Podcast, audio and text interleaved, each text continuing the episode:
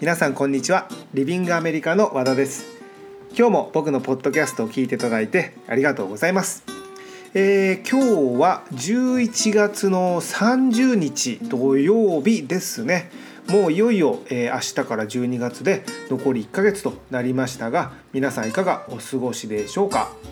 え今回のポッドキャストは、えー、お知らせからいきたいと思います、えー、毎年この時期になるとちょっとバタバタと、えー、年末に向けてし始めると思いますが、え留学の方もですねちょっとバタバタとしてくるというか、え理由としてはですね、え飛び立て留学ジャパンというプログラムに向けての、えお申し込みが始まっています。でえー、飛び立て留学ジャパンもう知ってる方はたくさんいるかもしれませんが、えー、どういったプログラムかというと、えー、文部科学省が、え、企画主催しているプログラムなんですが、え、奨学金をもらって留学ができるという奨学金のプログラムですね。で留学する時期は決まっていまして2020年の7月から2021年ごめんなさい2020年の7月から2021年の3月の間に留学ができる留学生を対象としています。でリビングアメリカでサポートできるのはこの、えー、留学の期間に高校生であることですね。で留学の期間は2週間から3週間までこの2つの条件を満たしていれば、えー、リビングアメリカでサポートをさせていただきます。で飛び立てにお申し込みをすることができるのですがこの飛び立てのプログラムは申し込めば誰でも奨学金がもらえるというものではありません。でこの飛び立ては審査があってですね書類審査と面接があるんですね。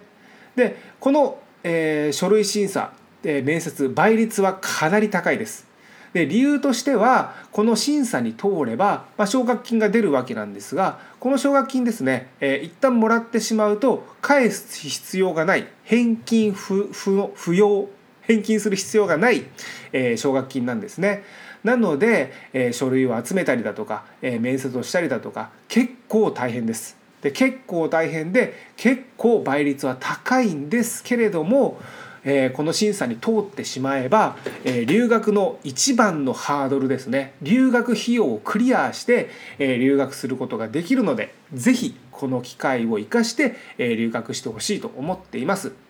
でリビングアメリカで、え、サポートできるのは、え、高校生であることそして留学期間は、え、2, 2週間から 3, 3ヶ月までと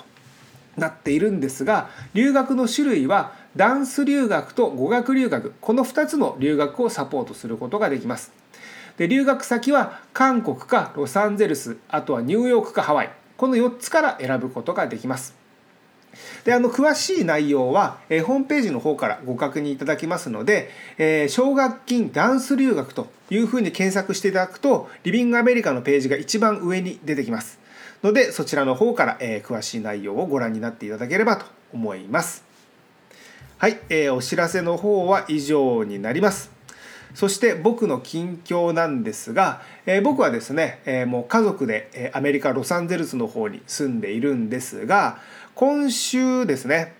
えー、アメリカの方はサンクスギビングというですねとてもとても大きな、えお休み祝日がありまして、え週末からだいたい3連休4連休になるんですね。で、えー、そのサンクスギビングが木曜日にあってその次の日がもう日本では少し馴染み深くなってきてると思いますがブラックフライデーというですね、えー、1年で一番大きなセールをやる日でもう50%オフ70%オフ80%オフの商品がもう巷に溢れまくっていてみんなもう買い物をしまくる日なんですけれども僕ちょっとコスコで、えー、オンラインでちょっとモニターが欲しいなと思って見ていたらもうサーバーが、えー、ダウンしていて多分大いっぺんに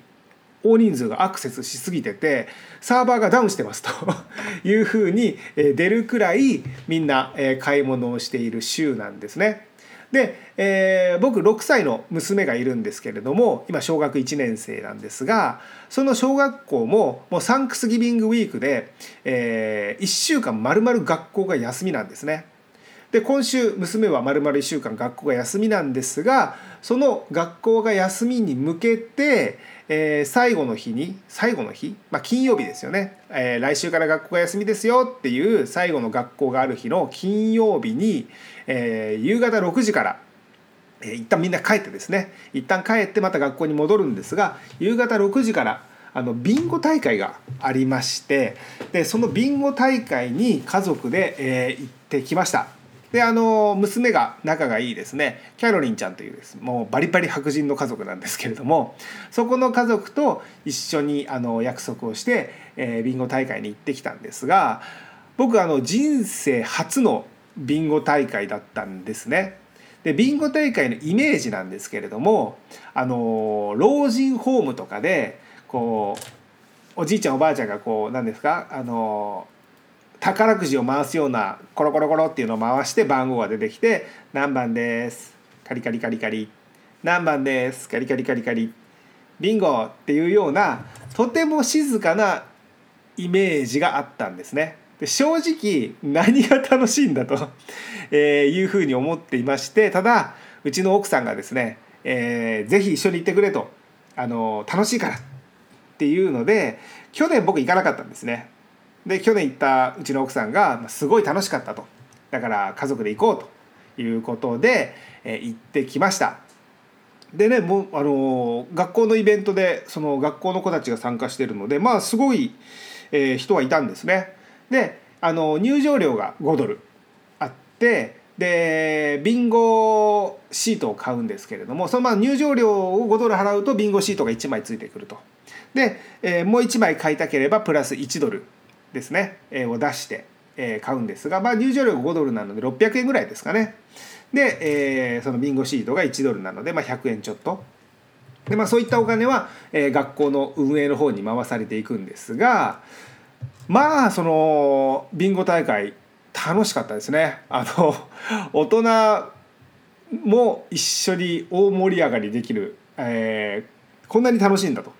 思うような、まあ、当然その番号が呼ばれて、えー、例えば「I の30」とか、えー、G の20とか。ま、いろいろあるんですけれどもその番号があるとやっぱ「わあった!」ってなるんですね。で子供たちと一緒にやってるっていうのがポイントかもしれませんがみんなでワイワイやりながら全然揃わないよって揃わなかったら揃わなかったんでそれは盛り上がりますし、まあ、揃ったら揃ったでやっぱそれ嬉しいですしでもうすぐビンゴになるって今3列揃ってるとかまあそのねやっぱ子供と一緒にやるっていうのがポイントかもしれませんが、えー、大盛り上がりしまして、えー、っと6時から8時まで2時間あったんですね。で僕はまあもう1時間ぐらいしたら帰ろうよと言っていたんですが結局最後の8時まで、えー、大盛り上がりしましてうちの娘はですね結局3回ビンゴをしましたね僕は1回もビンゴをしませんでしたけれども、えー、娘は3回ビンゴしてであの景品があるのでなんかあの光るペンとかそういったものを、えー、もらっていてまああの大盛り上がりの、えー、ビンゴを過ごしたというですね、えー、というのが僕の近況になります。はい、本当にあのただの近況で 申し訳なかったんですけれども、えー、それではですね、えー、今日のトピックに行ってみたいと思います。えー、今日のタイトルは「留学生活で一番苦労するのはコミュニケーションが取れないことではなくて、えー、文化の違いなのですというタイトルにしてみました。で留学生の質問で一番多いのが、えー、言葉の質問です。例えばアメリカに留学するんであれば当然英語で韓国に留学するんであれば当然韓国語というふうになるんですが例えば、英語が全く話せませんと留学しても大丈夫ですかというですねこの言葉に対する質問が一番多いです。でこれに対して、えー、答えなんですが、えー、結論から言うと大丈夫です。でさらにもうちょっと詳しく言うと、えー、大丈夫イコール、え苦労しないということではありません。で逆に言うと、え絶対に苦労します。で日本で例えば英語なり韓国語なり、え勉強していて、えいざ例えば本場に行ってみると気づくんですがやっぱり最初に勉強している、えー、言葉だったり、えー、単語スピードあと話し方はやっぱり日本で習っている英語それかもしくは韓国語とあとフランス語でもイタリア語でもいいんですがその喋れない人を前提にやっぱり喋っているのでとても綺麗な発音でとてもゆっくり喋ってくれてるんですね。でも実際えー、例えばじゃあアメリカに行ってみればそういうふうに英語を喋ってくれるかというとですね全くそんなことはありません。で日本語に置き換えてもっていうか日本語に置き換えればすごく納得のいくことなんですが最初に言葉を勉強するととても綺麗な、えー、教科書通りの言葉を勉強しますよね。でこれは決して悪いことではないんです。その、えー、基礎から勉強しないといきなりみんなが普通に喋ってる言葉を勉強しても基礎ができていないので、えー、身につかないもしくは変な言葉が身についてしまうというので基礎を勉強することはとっても大事なんですがじゃあその基礎だけでえー、行った先、まあ、英語がペラペラ喋れるか英語が聞き取れるか韓国語が喋れるかというと、まあ、そうではないんですね。でさっき言った日本語に置き換えると分かるというのはどういうことかというと、えー、お腹が空いたと私はお腹が空きましたこれがきちんとした日本語ですよね、えー、紙に書くというか文章に書いた時の日本語なんですが実際に僕らがどういうふうに話をしてるかというとなんか腹減ったよね食べ行かないって言うんですね。私はお腹が空きました、えー、腹減ったよね。もう影も形もないですよね。そうなると、え、それが例えば英語だったり韓国語だったりフランス語だったりすると、えー、もう何を言ってるか分かんないですよね。もう影も形もないんですもの。でこれを分からなくて当然なんですね。で当然なんですが分からないから苦労をします。何言ってるんだろう全然聞き取れないと。なんで聞き取れないか。それは自分の知らない言葉を喋ってるからもしくは、えー、スピードが全然違うからなんですね。だからこれはもう仕方ないです。えー、もうそういうものだと思ってそこで大事なのはそれでも前に出ることですね。それでも積極的に会話に参加をする。えー、自分から話しかけると。わからないから、えー、じゃあ黙るとか。そういうことではなくてうわ分からない。どうしようと思った時にもう分からないなら分からないなりに何を言ってるか分からない。もう一回ゆっくり喋ってくれとか。そういうふうに前に出るという姿勢、えー、気持ちがあれば、えー、留学生活絶対に最初はコミュニケーションで苦労します。苦労しますが、えー、言葉は、えー、できるようになっていきます。ただじゃあ実際そのコミュニケーションが取れないことで、えー、苦労するのかと、えー、苦労するんですがそれが一番苦労することかというと実はそうではないんですね。えー、このコミュニケーションを取るということが、えー、どういうことかというと、まあ、単純に言葉を話すということもありますがコミュニケーションを取ろうという姿勢気持ちの方がもっと大事なんですね。さっきも言った前に出るとか積極性、えー、相手に話しかけるとかですね、えー、まあ自分から積極的に話しかけたりだとかそういうことなんですがそういった気持ちがなければやっぱり話そうという気持ちにならないのでコミュニケーションを取ること自体ができなくなるんですね。でこれにこれこの気持ちをですね、えー、へし折るのが文化の違いなんですね。でこの文化の違いってよく言いますよね、えー、例えば、えー、留学することで文化の違いを学ぶ価値観を広げるとか言いますが、えー、あまりにも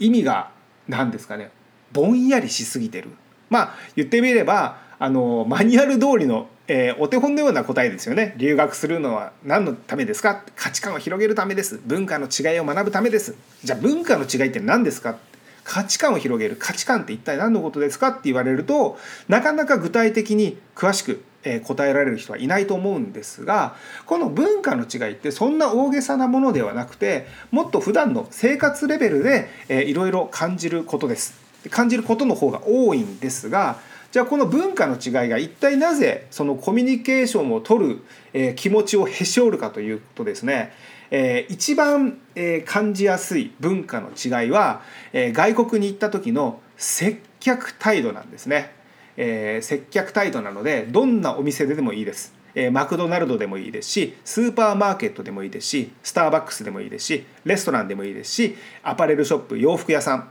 でも何でもいいんですがそういったところの接客態度えー、店員さんの態度がですね、えー、いわゆる一つの文化の違いとして、えー、留学生の壁になる立ちはだかってですね留学生の心をへし折るわけなんですが、えー、具体的にどういうことかというのを僕の体験談を踏まえてちょっとお話ししようかなと今回思うんですが僕が一番最初に留学したのは高校2年生の時にえー、ロサンゼルスに留学をしたんですね3週間ぐらい、えー、留学しましたね。でその3週間の時に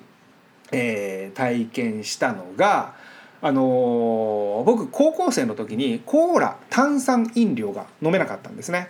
で僕当時高校生の時に僕ラグビー部で、えー、先輩から炭酸飲料は禁止だという、えー、命令が出ていました。で理由はですねそのラグビーってあのとりあえずあの食べて体を作らないと怪我をしてしまうのでもう脂肪でもいいから、えー、体を作れと。そのためにやっぱりご飯を食べなきゃいけない。ただ炭酸飲料を飲むと腹が膨れて飯が食えなくなるだろうと。いうですねまああの理にかなってるような、えー、ものすごい、えー、強引なようなただまあ二十何年前の先輩の言ってることはですねたとえ1個上の先輩でも、えー、逆らうことはできなくてですねものすごい怖かったんですが、えー、3年間ですねその言いつけを守って生活をしていました。で、えー、高校2年生の時に、えー、留学をしてでえー、っとどこに行ったのかな？えっと、一番記憶にあるのはどっかのレストランだったと思うんであ違うファーストフード店だ。どこかのファーストフード店マクドナルドとかそういったファーストフード店で、えーまあ、炭酸が飲めないので僕はオレンジジュースを、えー、頼んだんですけれども頼んでいたことが多かったんですね。炭酸飲料が飲めないから。でもそのオレンジジュースっていうのがことごとく通じないんですよ。オレンジジュース？オレンジジュース。オレンジジュースとかなんかいろいろ試しましたけれどもみんな通じないんですね。でその通じない時にあのごめん何言ってるかわからないんですけれどももう一度言っていただけますか？みたいな風な接客をしてくれればいいものを いいものをってまあ言い方ちょっとあれかも上から目線かもしれませんがその「は」とか言うんですよ店員さんが。で当時17歳の僕はもうその「は」っていうのが怖かったんですね単純に。で、えー、オレンジジュースって言って「は?」って言われてもう一回オレンジジュースって言って「は?」って2回言われたらもう僕の心は折れて3回オレンジジュースってもう言えないんですね。でコークって言うと簡単に通じるんですよ。でもういいやと思ってコークって言って飲めないコーラを頼んでたんですが、まあ、おかげであのコーラは 今飲めるようになったんですけれどもその「は」っていう言葉が怖いっのと「は」って言われてるのは自分の英語の発音が悪いからなんだって思ってしまうと言葉が出なくなっちゃうんですね。でこれって留学あるあるだと思うんですけれども相手に通じないっていうのをまあその自分の何かしらの責任だと思ってしまうですね例えば今のだったら、えー、僕がオレンジジュースって言っても通じないとひょっとしたらですよひょっとしたらすごく耳の遠い人かもしれないじゃないですか。えー、まあ十中八九僕のオレンジジュースの発音が悪かったと思うんですけれどもあの通じないんだったらあのあじゃあ紙に書けばいいやとか指に刺せばいいやとかまあそういうふうにまた僕も思えばいいものをあもう自分の発音が悪いせいだごめんなさいみたいな感じでもうあのもう大丈夫ですっていうですね必要以上に自分に対してこう卑屈になってしまうというかまああのその「歯」っていうのが怖いんですけれどもこのなんでそういうふうに感じるかっていうのがその日本の接客が良すぎるんですね。であの日本の接客が良すぎるっていうのに気づくためには海外に行かないと日本にいたらそれが当たり前じゃないですか。それに慣れていますよね。で慣れてるっていうかもうそれしか知らないんですよ日本の接客しか。で日本ではすごく丁寧な接客をされて例えば何か言ってることが聞き取れないと。で申し訳ございませんで、まあ、日本語同士なので言葉が通じないっていうことはないにしても例えばちょっとこう何を言ってるか分かんなかったりとかしても「は」っていうことは絶対ないですよね。で必ず笑顔で接客をしてくれる。で海外に行くと笑顔でないことがとても多いですね、えー、アメリカにしかり韓国もそうですし、えー、中国なんか凄まじい、えー、接客が悪い、えー、国ですけれどもお釣りとか投げたりしますからね。え、でそういうのを知らないととりあえずびっくりするんですよね。あのその日本のまあ言ってみれば守られたえー、例えば治安が良かったり接客が良かったりっていうお客様、えー、に対してすごく生活のしやすい国で、えー、それで外に出てしまってすごい荒い接客を受けたりとかすると、まあ、びっくりしてやっぱり怖いですよね。だって慣れてない。でしかもそれを知らない。とあ自分のせいだと。例えば今言った例えば発音のせいだったりだとか自分が何か悪かったのかなというふうに思ってしまうこともあるんですね。でそういうことの方が多いです。で例えば怖いというふうに感じたりとかするとそのコミュニケーション自体を取ろうというですね気持ちに、えー、影響してくるというか実際僕もその買い物に行ってお釣りを投げられたりとかして何何がななんでそんなことをするんだと途中からちょっと腹立ってきたこともありますがそういったことで人に対してですね積極的にいけなくなる、えー、状況になってしまうとコミュニケーション取れる取れないえー、英語がわかる韓国語がわからないではなくてそこを頑張って乗り切ろうという、えー、そういう気持ちをですねその文化の違い、まあ、一番は接客態度ですけれども店員さんの態度がですねへし折ってくれるわけですね。でこれって、えー、どこに留学しようが日本より接客態度のいい国はありません。えー、日本は、えー、もう本当にナンバーワンです。えー、どんな安い店に行こうがあまあ悪いところもありますね。でもあの限りなく可能性が低い。例えばマクドナルドに行けばどこに行っても必ず一律の、えー、サービスを受けれますしアメリカはそんなことないですね。マクドナルド行っても、えー、しこたま接客の悪いところもありますし、えー、韓国も同じですね。で他の国では、えー、そういうことがとても多いです。で他の国に日本の接客を求めるのは無理です。でただ、えー、これを事前に知っておくと心の準備ができるんですね。あ日本のような接客態度は望めないんだと。えー、はって言われてもそういう接客態度だと思っておけば自分の言葉が通じないからはって言ってるわけじゃないんですね。他の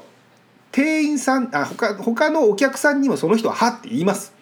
ええー、その言葉が通じなかろうが通じようが関係なく何かわからないことがあれば「はっ？てお客に言うんですね。でもうそういう国だと日本との違いそういうことがあるということを事前にちょっとこう、えー、気持ちに留めておけば気持ちに留めておけば心に留めておけば、えー、留学した時にびっくりしなくて済みますよね。でこのびっくりっていうのは大抵へこみますのでへこまなくて済む。でへこまないと、えー留学生活を、え充実できるというか、えー、一つそのハードルをもうすでに乗り越えた、まあ、心の準備をした状態で留学ができるということなので、まあ、この文化の違いという大きな、えー、意味合いではなくて、えー、接客態度が悪いというふうに思っておけば逆に接客態度がいい人がいた時にあなんだ笑顔の接客してくれるじゃんあすごいフレンドリーな接客じゃんと、えー、マイナススタートですよね。あのちょっとこう不良がな悪い悪い方がなんかこう雨の日に猫抱いてるとすごいポイントが上がるみたいなごめんなさいちょっと何言ってるか分かんなくなっちゃいましたが、えー、そういったことになるということですね。なので、えー、あちゃんと言葉が喋れるかなと通じるかなどうかなっていうのは、えー、絶対に苦労します絶対に苦労しますがだからって留学ができないということではありません。それよりもそれでも一生懸命しゃべる。それでも一生懸命コミュニケーションを取るという姿勢心の方気持ち構えの方が大切というのとその気持ち構えをへし折るのが文化の違い、えー、今言った接客態度ですね。物を買いに行ったのに「は」って言われたり、えー、お釣りを投げられたりということで何なんだという思いをしないためにも、まあ、するんですけれども、えー、あもうそういう国なんだというのを最初から分かっておくといいかなと思います。で文化の違いが決して悪いことばかりではないです。えーと、日本と、えー、海外ですねの文化の違いのもう一つに海外の人はとにかく何、えー、て言ったらいいんですかね助けてくれます。みんなねあの他人に対していい意味で距離が近いんですね。で日本人って仲良くなる他人っていうのにすごいこう隔たりがあるというか他人に対してすごくこう距離を置きますよね。で例えばじゃあ、えー、そうですねアメリカとかだったらあのすれ違いざま？でも「はい」って普通に笑顔で、えー、話したりしますしあのそんなにこの他人だからっていうので全く口を聞かないとかそういうこともないですし、え、道を聞かれればみんなすごく親切に教えてくれますし、まあ、人があったかいって言い方した方がいいですかね。え、まあいい意味で、まあ、他人との距離が近いっていうふうにすごく感じると思います。だから日本にいて、えー、ちょっとこう他人との距離が遠くて、えー、友達になれば仲良くなるかもしれませんが、えー、そうでない、えー、ですかね他人との接し方もあるんだっていうのもまあ文化の違いとしていい発見として留学の経験になるのではないのかなというふうに思います。はい、えー、今回の配信は以上になりますがいかがでしたでしょうか？最後にもう一つお知らせがあるんですが、えリビングアメリカではメール、LINE で、え留学のご相談をお受けしています。ただそのメール LINE だけのやり取りではなくてやっぱりあの直接、えお会いして、え会って留学の相談をしたいというお問い合わせも多くいただきます。であの東京の渋谷の方であれば、えー、日本のスタッフがいますのでカウンセリングを、えー、させていただいてますしちょっと東京の方は厳しいというのであれば、まあ、僕の方がロサンゼルスからになりますが、えー、お電話を差し上げてカウンセリングをやっています。でどの方法でも、えー、ご相談は無料となっていますので、えー、まあ、メールでも LINE でもですねあのご都合のいい方法で、えお問い合わせいただければというふうに思います。はい、えー、今日の内容は以上となります。いつも僕のポッドキャストを聞いていただいてありがとうございました。